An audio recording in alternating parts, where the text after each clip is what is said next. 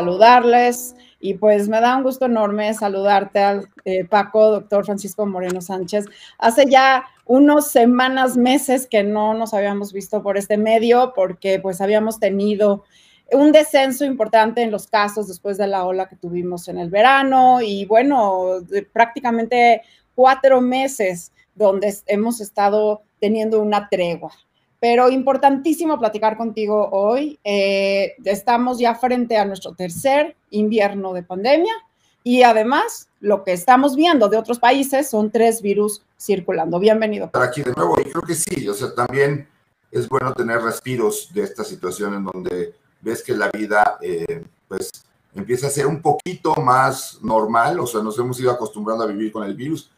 El virus no se va a ir, eh, va a estar ahí, pero creo que hemos estado aprendiendo a vivir con uno y creo que es importante platicar del el aumento de casos de influenza y de virus sincicial respiratorio, porque esos son los tres virus, COVID, influenza y BRS, que llaman virus sincicial respiratorio, eh, que están presentando en el, eh, en el mundo. Yo diría que también seguramente en México, probablemente porque no tenemos tantas pruebas moleculares, no hay tanto diagnóstico, pero sí hemos estado viendo un aumento de casos eh, hospitalizados niños con BRC y muchos adultos con influenza. Entonces, bueno, vamos a ahondar un poco más en el tema. Eh, me gustaría saber, porque digo, muchos de nosotros ya estamos permitiéndonos tener un poco más de riesgo. Ya muchos de nosotros vacunados, con además el refuerzo, muchos de nosotros incluso con un COVID o dos COVID encima, ¿no? De haber eh, tenido ya la infección. ¿Cómo ves este tercer invierno? ¿Qué tanto nos podemos permitir estos riesgos y cómo nos puedes explicar primero qué es la diferencia entre COVID-19, entre tener virus respiratorio sincicial, el BSR, o tener eh, influenza, flu. Las tres, los tres virus que estamos viendo ahora. Mira, lo primero que, que te diría es cómo cuidarnos ahora en este tercer invierno. Es, creo que ahora va a empezar a ser muy importante tu situación personal. ¿A qué voy? Si tú eres una persona vulnerable porque tienes una edad mayor o tienes alguna enfermedad que te ponga en eh, la zona de vulnerabilidad, sobre todo para COVID, que es el que tengas obesidad, diabetes, hipertensión, eh, que tengas un problema pulmonar o que hayas tenido un COVID severo y que te haya dejado con alguna secuela respiratoria, tus medidas de cuidado deben ser mayores que las de una persona que está en una condición más normal. Ahora, aquí una de las situaciones que tenemos en México es que la convivencia cultural nos hace que estemos en contacto con gente que pueda ser vulnerable y tú te tienes que cuidar para ellos, ¿no? Creo que lo que tenemos que hacer en estas fiestas es cuidar a los vulnerables cuidándote tú. Y eh, es muy importante ya conocer tu propio estado físico, tu propia salud, para saber, a ver, yo me tengo que cuidar más que eh, mi hijo que está bien, que está sano, que tiene 30 años y que no tiene ninguna enfermedad muy importante conocernos a nosotros y ser autocrítico, decir, yo sí puedo tomar ciertos riesgos, yo no, yo tengo que cuidarme más. Ahora, creo que seguir usando cubrebocas en espacios cerrados, en lugares donde haya demasiado, eh, demasiada gente, en lugares mal ventilados, como tú lo has comentado en, algunas eh, entrevistas, creo que si algo hemos aprendido es que la calidad del aire también es importante, así como aprendimos que la calidad del agua era importante cuando se descubrió toda la transmisión de enfermedades gastrointestinales a través del agua, hemos descubierto que la calidad del aire ahora también es importante. Ahora, Paco, digamos que yo no me siento bien o uno de mis hijos regresa del colegio, no se siente bien. ¿Importa hacer la prueba para distinguir si es COVID, si es respiratorio sincicial o si es flu? ¿Qué pruebas hacer? Porque tampoco podemos estar haciendo estas tres pruebas todo el tiempo, ¿no? ¿Cuál es el que hay que descartar? ¿Y en quién? ¿En quién definiendo las edades? Mira, el virus inicial respiratorio es más agresivo en los niños y lo que estamos viendo es que probablemente por la falta de exposición que hubo en los últimos dos años, eh, quiero eh, hacer un poquito una metáfora, o sea, cuando tú cada año te enfrentas a virus, de alguna forma tu sistema inmune, a lo mejor en pequeñas cantidades, tuviste un contacto, liberas un poquito más tu inmunidad. Dos años, pues te cuidas mucho, entonces no tienes ningún contacto y lo que estamos viendo es algo esperado. Eh, después de dos años de ser muy estricto, eh, aunque no todo el mundo lo haya sido, pues sí, empieza a haber un aumento porque la circulación de virus fue menor y entonces hubo menos eh, reacción de tu sistema inmune. Ahora vuelve a haber un aumento, pero tu sistema inmune ya no estaba acostumbrado a verlo cada, como que ya no estaba acostumbrado a verlo cada año. Esa es una de las situaciones que estamos viendo, sobre todo en los niños pequeños, ¿no? Que están teniendo cuadros más severos. Eh, niños, virus eh, BRS, que es virus respiratorio sincicial o virus sincicial respiratorio, como le quieran llamar, es un virus que produce una tos eh, muy como de poca, puede producir croup, puede producir que se le cierren los bronquios, es un cuadro de vía respiratoria generalmente superior. Influenza. Y niños también, habitualmente con más dolor de cabeza, dolor de ojos, eh, puede haber mucho dolor muscular, incluso hay eh, lesión muscular, abdomiolisis se llama, eh, por este virus de la influenza, y mayores de edad que pueden tener también influenza por el sistema inmune. Ahora, yo lo que sí recomendaría es, si tienes datos respiratorios, hazte una prueba de antígeno de COVID y una prueba rápida de influenza. ¿Por qué? Porque la rápida de influenza, si te dice que es influenza, puedes usar oseltamivir y puedes eh, hacer que la enfermedad sea menos intensa. Y COVID, pues el problema que tenemos es que no tenemos los antivirales, pero deberíamos de tener la misma disponibilidad de poder hacer esas dos situaciones cosa que con eh, el virus inicial respiratorio no es fácil porque los medicamentos que se han utilizado, eh, unos son tóxicos, otros no son muy buenos, entonces generalmente esos pacientes lo único que se hacen es tratarlos sintomáticamente, pero creo que sí vale la pena hacer una prueba rápida para influenza y para COVID, que están muy accesibles y realmente no son caras, eh, incluso, por ejemplo, en el consultorio ya tenemos pruebas rápidas para hacer esas dos. Y te puede dar la oportunidad de tratar al paciente de forma temprana y disminuir la eh, posibilidad de que vaya al hospital o que se enferme más grave o que tengas una vigilancia más estrecha del paciente. Ok, ahora entonces, eh, digamos que ya hicimos la prueba de COVID, hicimos la prueba de flu y todas están negativas, lo más seguro es que tenga virus respiratorio sincicial. ¿Cuáles serían los signos de alarma? Para tener que acudir al médico, así como decíamos tú y yo al principio de la pandemia, que cuando el oxímetro bajaba de 92, 90% de saturación, era como un signo importante para entonces llamarte a ti o a tus colegas para recibir atención médica. ¿Cuáles son estos signos de alerta, de alarma para buscar atención médica, tanto en, respiratorio sincicial o incluso en, influenza? Que, que estés teniendo fiebre persistente, y que sobre todo los niños que empiecen a tener problemas en donde los veas agitados o que escuches que silban. Eso es muy importante. Cuando haces espasmo bronquial, a la hora que sacas el aire se oye un chiflido. Entonces, por eso eh, la gente dice que, está silbando el pecho de mi hijo, ¿no? Es una forma común que, que, lo comentamos. Y la realidad es que lo que están teniendo es que sus bronquios tienen espasmo. Eso puede hacer que la cantidad de aire que le esté entrando a la persona sea menor y eso puede ocasionar que necesite algún tipo de tratamiento respiratorio. Entonces, si, el niño está teniendo un espasmo bronquial, vale la pena que lo lleven al hospital, lo chequen o lo lleves con tu pediatra y que lo cheque, porque eh, ahí las situaciones. Yo, en cuanto a los adultos, eh, sigo pensando en que tenemos que tener fiebre por más de tres días no es normal. O sea, todos estos cuadros producen fiebre. Entonces, si tienes tres días de fiebre, eso ya no es normal y seguir monitorizando tu oxigenación. O sea, si tú ves un descenso en tu oxigenación, un aumento en la frecuencia cardíaca, pues chécate porque probablemente puedas tener un cuadro complicado de estas enfermedades.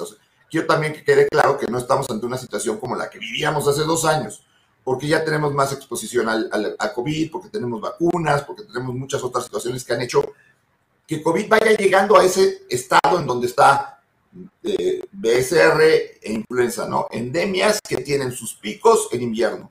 Eso creo que es lo que va a acabar pasando con COVID-19, espero. Eh, por el momento no parece existir una nueva variante predominante en todo el mundo. Sí hay eh, unas que están un poquito más arriba que otras, sobre todo BQ1.1, pero no parece causar ni mayores eh, hospitalizaciones ni mayores fallecimientos. Eh, hoy incluso comenté en un artículo en el Reforma que la mortalidad en ciertos países viene siendo de 0.3% comparado con 0.16 que es de influenza. Entonces estamos llegando al momento en donde la enfermedad ya no, no es que no esté, va a estar, pero no va a ser el miedo que teníamos hace tres años. Claro, y es muy buena noticia que los COVID que están ahora siguen siendo por diferentes subvariantes de Omicron y ya sabemos que Omicron no es una subvariante más grave y más en las personas vacunadas, más en las personas que no tienen comorbilidades. Sin embargo, me preocupa lo que sucede y lo que estamos viendo en países como Estados Unidos, donde las salas de pediatría se están saturando por eh, bebés, principalmente menores de seis meses, con complicaciones por RCB, por, virus eh, respiratorio sincitial. Y entonces lo que me preocupa es lo que platicábamos tú y yo desde el 2020, que no se nos sature el sistema de salud. O sea, aplanar la curva, que es lo que hacíamos por COVID-19. Ahora quizás COVID-19 no es el único factor, pero sí posiblemente la, la, la, la co-circulación de todos estos virus, ¿no? Entonces quizás esto me lleva a la siguiente pregunta, que es eh, la vacunación. ¿Cómo podemos evitar, además de usando cubrebocas y de cuidándonos en las reuniones, todo esto, cómo podemos evitar, eh, cómo está el tema de la vacunación para estos virus?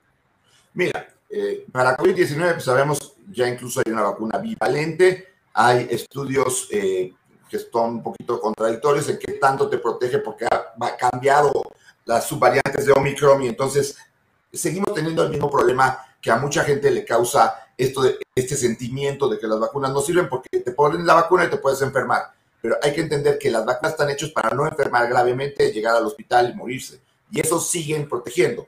Y lo que está claro es que después de cierto tiempo empiezas a perder inmunidad y si hay una vacuna bivalente que deberíamos de tener en México y no la tenemos por razones inexplicables, pues eh, si tienes la oportunidad, ve y póntela. En cuanto a influenza, existe la vacuna trivalente que pone el sector salud y la vacuna cuatrivalente. Su nombre lo dice, una tiene tres eh, eh, variantes del virus, o sea, bueno, tiene el virus de la influenza B y, dos variantes de la, y el otro tiene eh, tres variantes de la y una de la B. Entonces, ponte una vacuna de la influenza. Si no te puedes poner la cuatrivalente porque es solamente en el sector privado, ponte la trivalente. Mientras menos circulación de virus haya, mejor. Ahora, Todavía no hay vacuna del virus inicial respiratoria, todavía no hay vacuna. Pero la buena noticia es que hay vacunas ya en fase 3, que probablemente para el año que entra podamos disponer de vacuna incluso para virus inicial respiratorio. Y no me extrañaría que durante este año que viene, en el 2023, se desarrolle una vacuna trivalente que tenga la posibilidad de que con una sola aplicación estés cubriendo las tres. Y, e incluso, la otra buena noticia sería que tuviéramos una vacuna nasal porque eso no solamente prevendría que tú enfermes gravemente y te mueras de esta enfermedad, sino también que te contagies. ¿Y por qué creo que eso puede suceder? Porque hay ya protocolos grandes en la India eh, y en China. Y daría la impresión que Estados Unidos se queda un poco atrás en eso, en la vacuna nasal, pero evidentemente eso de que esté apareciendo ya vacunas nasales en algún lado promueve que todos traten de eh, hacer lo mismo, ¿no?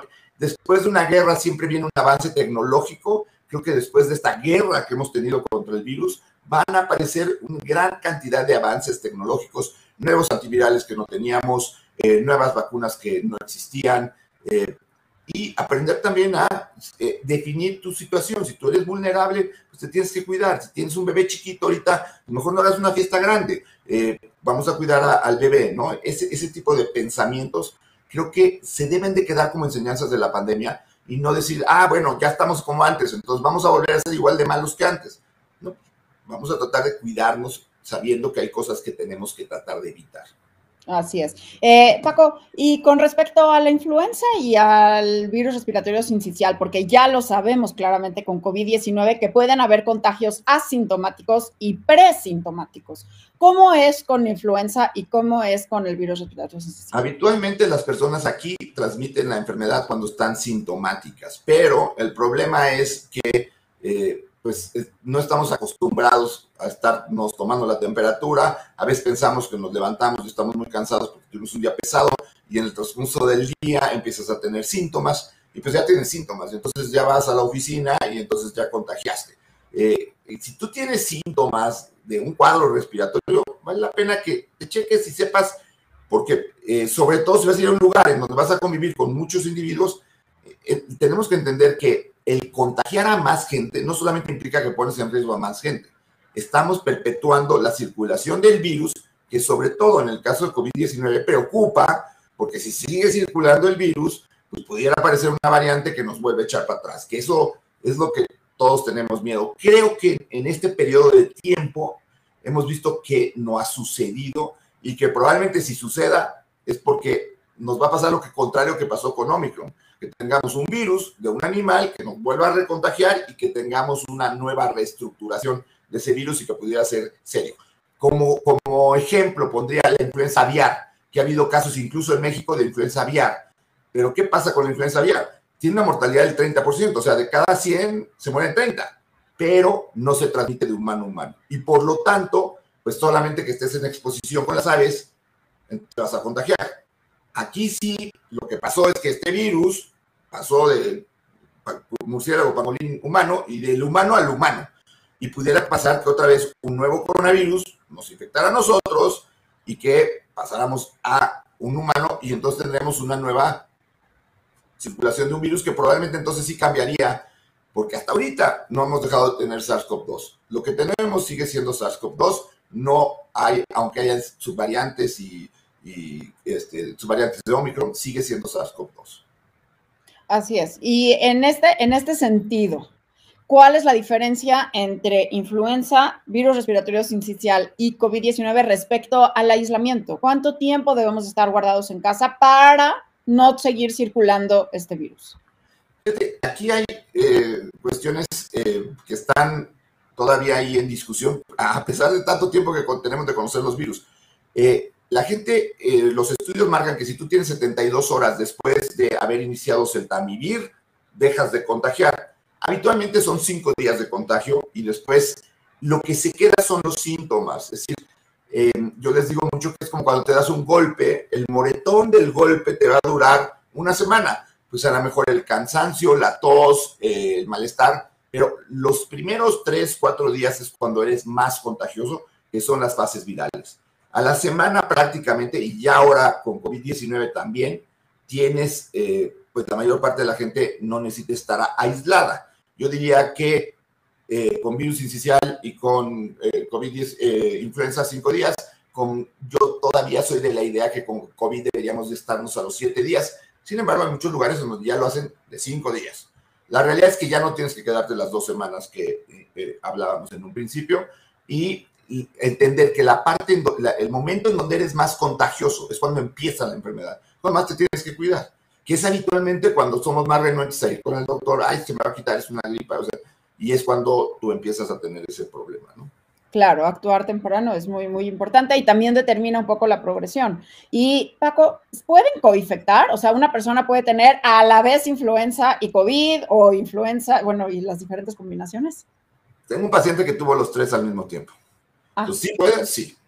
La respuesta es sí. E incluso, eh, pues no ahorita, pero hubo un estudio eh, brasileño en el 2021, cuando ellos tuvieron Em, el, aumento de gamma y después la llegada de delta, en donde recuerden que para nosotros cuando es nuestro verano, ellos es su, invierno. Y hicieron un estudio con delta eh, y, influenza y aumentaba la mortalidad. La coinfección aumentaba la mortalidad, lo cual es lógico porque pues tienes dos virus que te van a lesionar el aparato respiratorio a diferente nivel. Eh, entonces sí, puedes tener una coinfección. Eh, ¿Puedes infectarte de eh, influenza después de haber tenido influenza? Sí, porque recuerden que no es un virus, sino hay influenza A, hay influenza B, hay diferentes variedades, variantes también de influenza y COVID, lo mismo, ¿no? Estamos, COVID se está comportando cada vez más como influenza y, y si nos tendremos que vacunar una vez al año, no lo sabemos, eso dependerá de cómo evolucione la pandemia. Lo que da la impresión es que estamos llegando a esa fase en donde vamos a, tener que convivir con estos virus, aprender a convivir con ellos y aprender, si tú eres vulnerable, ten más cuidado, porque las medidas de prevención de una son las medidas de prevención de los tres. Eso es, creo que, lo que debemos hacer hincapié. La medida de prevención de una es la medida de prevención de las tres. Eh, pero, por ejemplo, y regresando un poco a lo que te decía yo al principio, realmente nos estamos permitiendo tener más riesgo realmente ya estamos empezando a tener una apertura y a un regreso eh, a, una normalidad, digamos. Pero bueno, ya tenemos eh, influenza este, iniciando en el país, incluso con muchos casos, respiratorio sincicial, a punto de comenzar quizás, espero equivocarme, pero posiblemente otra ola de COVID-19. ¿Cómo cuidarnos? ¿Cómo cuidarnos sin dejar ya un poco, este, pues todo lo que sí hemos aprendido, pero por otro lado sabiendo que estamos vacunados, que ya hemos tenido varios COVID? Eh, ¿Qué recomiendas para estas navidades, para estos, este, acción de gracias, para todas estas posadas, todo este inicio de esta temporada, sin tener que irnos al extremo de antes, pero sí considerando que la salud es tan importante? Mira, yo, primero, ¿con quién te vas a reunir? ¿no? Si vas a tener una fiesta en donde hay gente eh, que puede tener un problema si se llega a enfermar, pues tienes que ser más cuidadoso. Yo les digo muchas veces a, a los pacientes que el cirujano es el que usa el cubrebocas, ¿no? El enfermo que estás operando, no. Pero lo que no quieres es que el cirujano vaya a, través de sus bacterias que tiene normalmente en la boca a infectar a la persona. O sea, aquí es algo similar. Las bacterias son mucho más grandes y por lo tanto el cubrebocas quirúrgico no es un cubrebocas como el N95. Pero aquí es lo mismo. Aquí la persona que usa cubrebocas está no solamente cuidándose a él, sino cuidando mucho a los demás. Entonces, ese, ese punto es con quién vas a convivir. Yo seguiría recomendando que si algo aprendimos es las reuniones familiares deben de ser reuniones de no tanta gente como las hacíamos, no en lugares cerrados y tratar de mantener algo de ventilación. A lo mejor pasar, eh, en lugar de la cena de Navidad, hacerla más temprano para que no este, tengas que estar encerrado, eh, que no haya tanta gente. Yo sigo pensando que esas medidas podrían ayudar pues, a que no haya tantos enfermos. Ahora, estamos, siempre hablamos de que llega diciembre, enero y febrero y tradicionalmente vemos más infecciones respiratorias. A lo mejor haciendo estas medidas que no hacíamos antes, podemos disminuirlas. Eh, sé que hay gente que le choca el cubrebocas, lo odia porque lo ve como sinónimo de pandemia. Yo lo veo como un instrumento que puede ayudar a que haya un descenso, una disminución durante un periodo de tiempo que es invierno, en, eh, en que haya más contagios. Entonces, respetar a los que quieran usar cubrebocas, eh, es respetar a los que no lo quieran, pues ese es un, asunto que no podemos intervenir, pero creo que sería bueno que tuviéramos una cultura en donde en los inviernos aprendiéramos a cuidarnos un poquito más, un poquito más. Pues sí, pues sí. Finalmente nuestra salud y algo también quizás eh, para diferenciar estos tres virus es el tema de las secuelas. Eh, sí, ahora, aquí Carol, yo no sé, y esto es algo que pues eh, eh, realmente vamos a ir contestando con la, eh, en el futuro. los, los síndromes post-infecciosos virales existen desde hace tiempo. O sea, hablábamos a veces, por ejemplo, de una diarrea post-infecciosa y decíamos, ah, pues sí es que te dio un virus y entonces lastimó tu epitelio intestinal y, no le decías es una, un norovirus largo, ¿no? Eh, aquí yo creo que lo que ha pasado es que la cantidad de gente que tuvo COVID, eh, COVID ha sido enorme, un virus nuevo. Y si 10% de la, de la, población, que son los que hablan de los números más pequeños, tienen secuelas, pues estamos hablando que por lo menos oficialmente hay 63 millones de personas con COVID largo, que es, o sea, para que se den una idea, hay 40 millones de personas con VIH en el mundo, o sea, hay eh, un 50% más con COVID largo, ¿no? Entonces, Creo que ese tipo de secuelas, sí, con COVID están bien demostradas.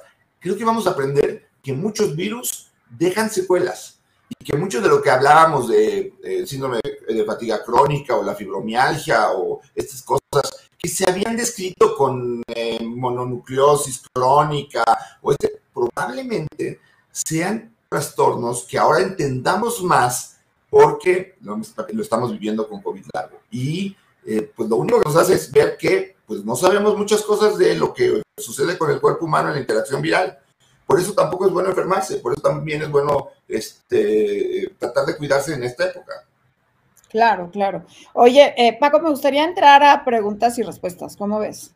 Nos están mandando algunas preguntas. Este, y antes, quiero felicitarte por tu libro y les recomiendo a todos que este, bueno, le echen una ojeada, pero más que ojeada, que saquen su pluma, porque el último capítulo es para que ustedes escriban su historia pandémica. Y aprovecho para agradecerte el prólogo que eh, tuviste, eh, me, hiciste el favor de escribirlo y que además, qué mejor persona escribir el prólogo que alguien con quien he vivido la pandemia así en forma directa como tú. Así es que me dio muchísimo gusto y es, es, es un honor para mí que hayas aceptado hacer el prólogo. No, al contrario, gracias por haberme invitado. Qué responsabilidad este, eh, el, haberlo escrito. Paco, me están preguntando aquí eh, sobre las alergias respiratorias, si hay que hacer algo al respecto, si se puede confundir una alergia respiratoria con los síntomas de estos tres virus. Sí, lo que yo te diría aquí de la alergia respiratoria es que si tú ya sabes que tienes una alergia respiratoria, y recuerden que esto habitualmente lo ves más en, las, en los periodos de cambios de clima, ¿no? Es el, que llaman en Estados Unidos hay fever, que la traducción sería la fiebre del heno, eh, en donde hay más polvo. Eh, si tú ya sabes que tienes eso, bueno, pues no te debe de extrañar que de repente tengas un poquito de flujo nasal blanco, eh, transparente y, ya lo has vivido. Pero no pienses que tienes una alergia ambiental cuando nunca la has tenido y de repente tienes gripa, porque seguramente lo que traes no es una alergia, lo que traes es un cuadro respiratorio entender un poquito nuestro cuerpo. Que yo creo que dejamos de escuchar a nuestro cuerpo muchas veces porque queremos hacerle pensar al cuerpo que es más importante salir a trabajar o, tienes que salir a trabajar o, llevar al niño a la escuela o que vaya a la universidad, etc. Creo que tenemos que ser un poquito ya más cuidadosos en escuchar tus síntomas. Eh, ¿Por qué vas a tener una alergia si nunca la habías tenido? Pues checa primero que no sea influenza o que sea esencial o que sea estas situaciones, ¿no? Claro. Ok, y luego Evelyn dice, ¿para qué vacunarse si igual nos vamos a infectar tanto de influenza como de COVID? A ver, eh, esto también es importante. ¿Te puedes infectar estando vacunado? Sí. ¿Estando vacunado disminuye el chance de que te infectes? Sí. Es decir, la vacuna no es perfecta. La vacuna no evita que te contagies, pero sí disminuye el chance de que te contagies. Entonces, si estás vacunado, una, Previenes que evolucione hacia gravedad, previene que evolucione hacia hospitalización y muerte. Eso está bien demostrado. Pero también diversos estudios han demostrado que hasta seis veces menos personas se infectan que si no están vacunadas. Entonces, ¿sí vale la pena vacunarse? Claro que vale la pena vacunarse. Y la influenza es algo similar, eh, disminuye las posibilidades. Cada año la, eh, vamos a decir, la efectividad de la vacuna varía porque Recuerden que esto se hace en base a los virus que circulan en el sur del hemisferio en su invierno, cuando es nuestro verano, se ve que virus están circulando porque asumes que esos virus van a ser los que van a predominar en el invierno. Ahora con la comunicación, pues eh, tenemos influencias en julio y agosto y los, los estuvimos viendo, pero pues no, no es una vacuna que te pongas y estés seguro que no te va a dar influenza, pero sí disminuyes el chance de que te dé, que te infectes y sobre todo que te dé una enfermedad más grave. Ahora que tengamos vacunas nasales, a lo mejor la gente se convence más, pero de veras convence si vayan a aplicar la vacuna. Pues ni hablar. Clarísimo, el doctor Francisco Moreno Sánchez, que agradezco enormemente porque, eh, bueno, siempre lo explicas con una claridad increíble y súper accesible. Y pues no sé si nos faltó agregar algo, platicar de alguno de estos temas en este tercer invierno de pandemia, que esperemos que sea el último, y además viendo enfermedades emergentes eh, conocidas y no conocidas, como ébola en Uganda, como eh, cólera en, Líbano, y, en fin, como que estamos viendo muchos este, virus, bacterias, que a lo mejor estamos más susceptibles a escuchar estas noticias o quizás hemos, hemos retornado a nuestras actividades cotidianas y entonces las vemos otra vez circular. Y, yo creo que algo que, se nos, eh, eh, que, yo quisiera agregar, estamos también pagando el precio de ser eh, malos con la naturaleza, es decir, hemos visto enfermedades que han aumentado, por ejemplo, la fiebre amarilla ha ido del hemisferio sur hacia más al norte, ¿por qué? Por cambio climático.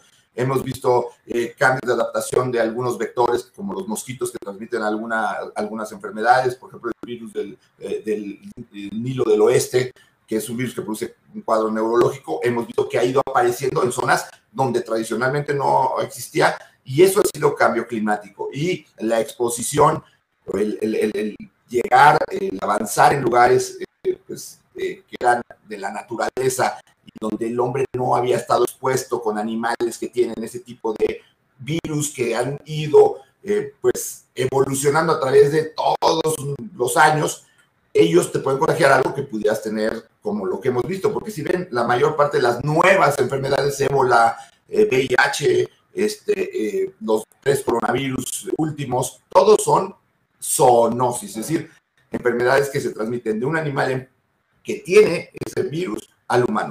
Y lo que hace que sea una epidemia es que ese humano lo transmita a otro humano. Y ese es ébola del mono verde, ese es VIH del chimpancé, este es eh, eh, los coronavirus que la mayor parte de ellos vienen del murciélago a un intermediario y de ahí al humano.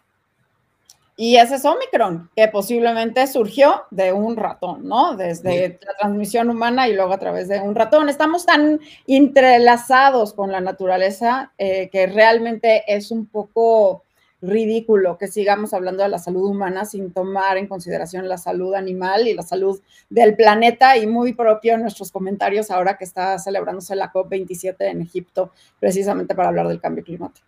Y eso, y, y, otra cosa, Carol, que yo también ah, eh, hablaría es eh, los brotes de polio, eh, tosferina, difteria, que está viendo son por pues, la renuencia de ciertos grupos, que yo no podría decir más que fanáticos de la, mm, no sé, cuestión natural, sin entender que el ser humano vive más años ahora gracias a higiene, nutrición y vacunas y eh, dejar de vacunar a los niños está teniendo sus consecuencias con brotes de sarampión. Ha habido casos de polio en Inglaterra, ha habido casos de polio en eh, Nueva York, ha habido casos de polio incluso en Israel y seguramente podríamos tener un brote más si continuamos en nuestro país sin exigir que tengamos un esquema de vacunación completo en los niños. Una tercera parte de los niños de este país están bien vacunados, dos terceras partes no.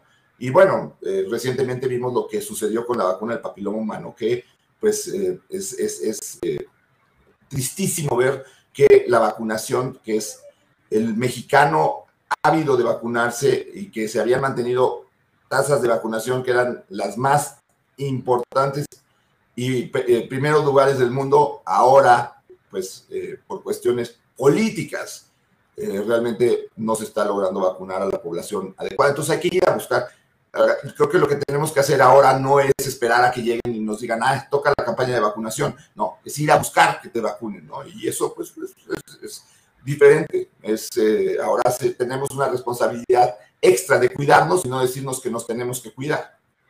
Claro, y bueno, eso me da pie a la última pregunta que acaba de entrar, que si quieres la tomamos rapidísimo, que dice, ¿la gente que tenemos cerca que no se quiere vacunar nos afecta? Pues eh, realmente lo que van a hacer ellos es que van a tener eh, una mayor posibilidad de infectarse y de evolucionar mal.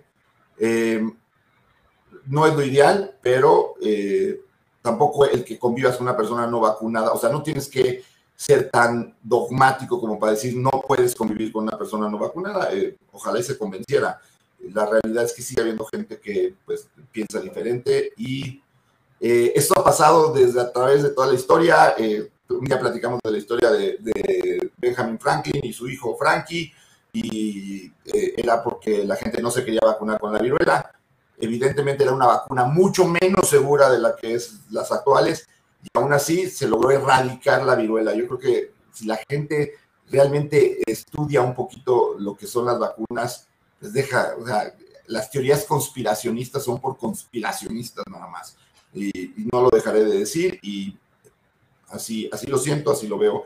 En el libro, por cierto, hablo de una familia, este, de un caso real, de la, una familia real de, de, los Estados Unidos en donde el papá era antivacuna totalmente y acaba demandando a la mamá por ponerle la vacuna a los niños. O sea, así de, de intenso es a veces esta lucha de los antivacuna y que es difícil entenderlos. Y triste. Pues Paco, gracias. Este, el mensaje es cuídate, conócete, aliméntate sanamente, duerme bien y vacúnate. Y el aire que respiras importa, así que usa tu Y si estás enfermo, no vayas a trabajar o no vayas a la fiesta, cuídate, porque no puedes contagiar. Así es, creo que eso es, ese sentimiento prosocial de yo no me siento bien y no voy porque no quiero contagiar a alguien más. Creo que es uno de los mensajes más importantes que nos deja, deja la pandemia. Así que, bueno. Tu responsabilidad. Así es. Pues gracias, pues Paco. más? no, pues un eh, abrazo. Un abrazo y a cuidarnos. Me preguntan dónde pueden conseguir el libro. Así que diles rápido. En cualquier librería en forma impresa. Eh, está en forma digital en la mayor parte de las plataformas y está el audiolibro, eh, eh, este, el audiolibro lo narré yo, lo cual fue todo un para mí, pero este, ya está eh, el audiolibro también para la gente que le gustan los audiolibros. Lo único que les pido a la gente que lo compre por audiolibro es que al final, el último capítulo, es un capítulo para los lectores, para que tú escribas tu historia. Tú saca un papel y escríbelo, porque un día vas a leer esto y te vas a decir, ah, ahora recuerdo cuando vivimos esto. O a lo mejor tu hijo va a leer eso y va a decir, mira lo que hicieron bien y lo que no hicieron bien. Porque también hay en ese libro historias de gente que lo hizo bien, como las líderes mujeres en el mundo. Y hablo un capítulo eh, que dedico específicamente al liderazgo femenino, cual tú eres una muestra de ello, Carol. Oh, gracias, Paco. Te mando un abrazo de nuevo, te agradezco, te súper felicito por este libro. Son 7 mil millones de historias pandémicas en el mundo. Esta es una de ellas y tienes que escribir la tuya. Felicidades, Paco. Gracias, cuídense. Un abrazo, a cuidar.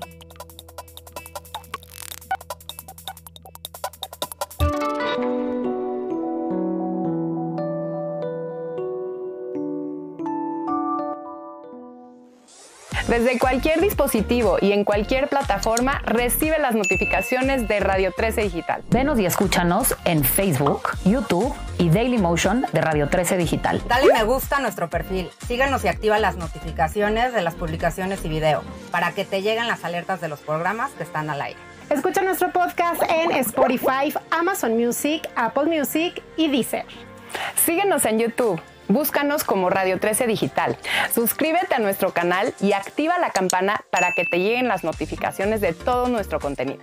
Visita nuestra página web www.radio13.mx. Radio 13 Digital, programación consciente.